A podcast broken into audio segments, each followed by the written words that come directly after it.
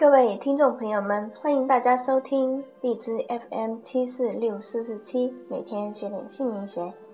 今天佩妍老师跟大家分享的主题是优生学里面的胎教。优生学计划什么大姓适合哪一年宝宝出生之后顺利怀上宝宝，就好好进行胎教。胎教一词源于我国古代，最早出现在汉朝。那时胎教的基本含义是孕妇必须遵守的道德行为规范。古人认为，胎儿在母体中能够容易被孕妇情绪言行同化，所以孕妇必须谨慎遵守礼仪。给胎儿以良好的影响，名为胎教。中国古代胎教始于西周，周成王的母亲怀孕时，站有站的样子，站时不将重心倚在一边，坐有坐的样子，坐时不歪斜，笑时不放声喧哗。独居一处时，也不懈怠放任；发怒时，也不骂人。如此等等，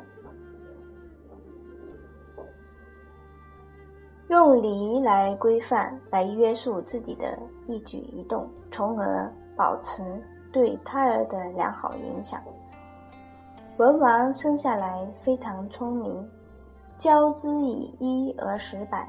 这是太任实行胎教的结果。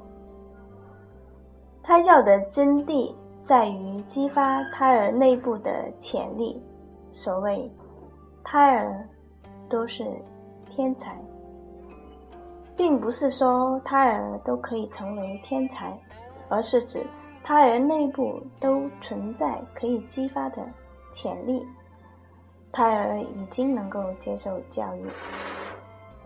不少人认为胎教的目的是为了培育小天才，创造奇迹。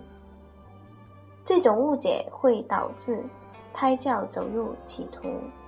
有一点可以肯定，胎教有利于胎儿在智慧、个性、感情、能力等方面的发展发育，有利于其出生后在人生道路上的发展。例如，受过胎教的宝宝，双手的精细运动能力发展良好，手的抓、握、拿、取、拍、打、摇等能力强。受过胎教的宝宝运动能力发展良好，他们抬头、翻身、坐、爬、站、走都比较早，而且动作敏捷、协调。那宝宝出生之后，因为受过良好胎教，大性又好，那出生之后又搭配良好的名字，不仅旺自己，也旺父母，旺家运。小孩六岁之前，如果大姓好，名字又好，可以大旺家运六年。所以大家不容忽视这样的一个很重要的。今天的课题主重要是讲胎教，这是对于宝宝来说是极好的先天优势，非常欢迎大家转载，造福更多身边的亲朋好友。如果大家想关注更多的文章，可以关注。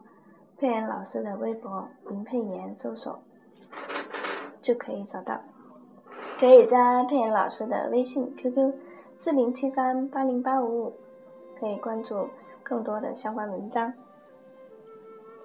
今天非常感谢大家的收听，我们下一章节会分享更精彩的内容，谢谢大家，再见。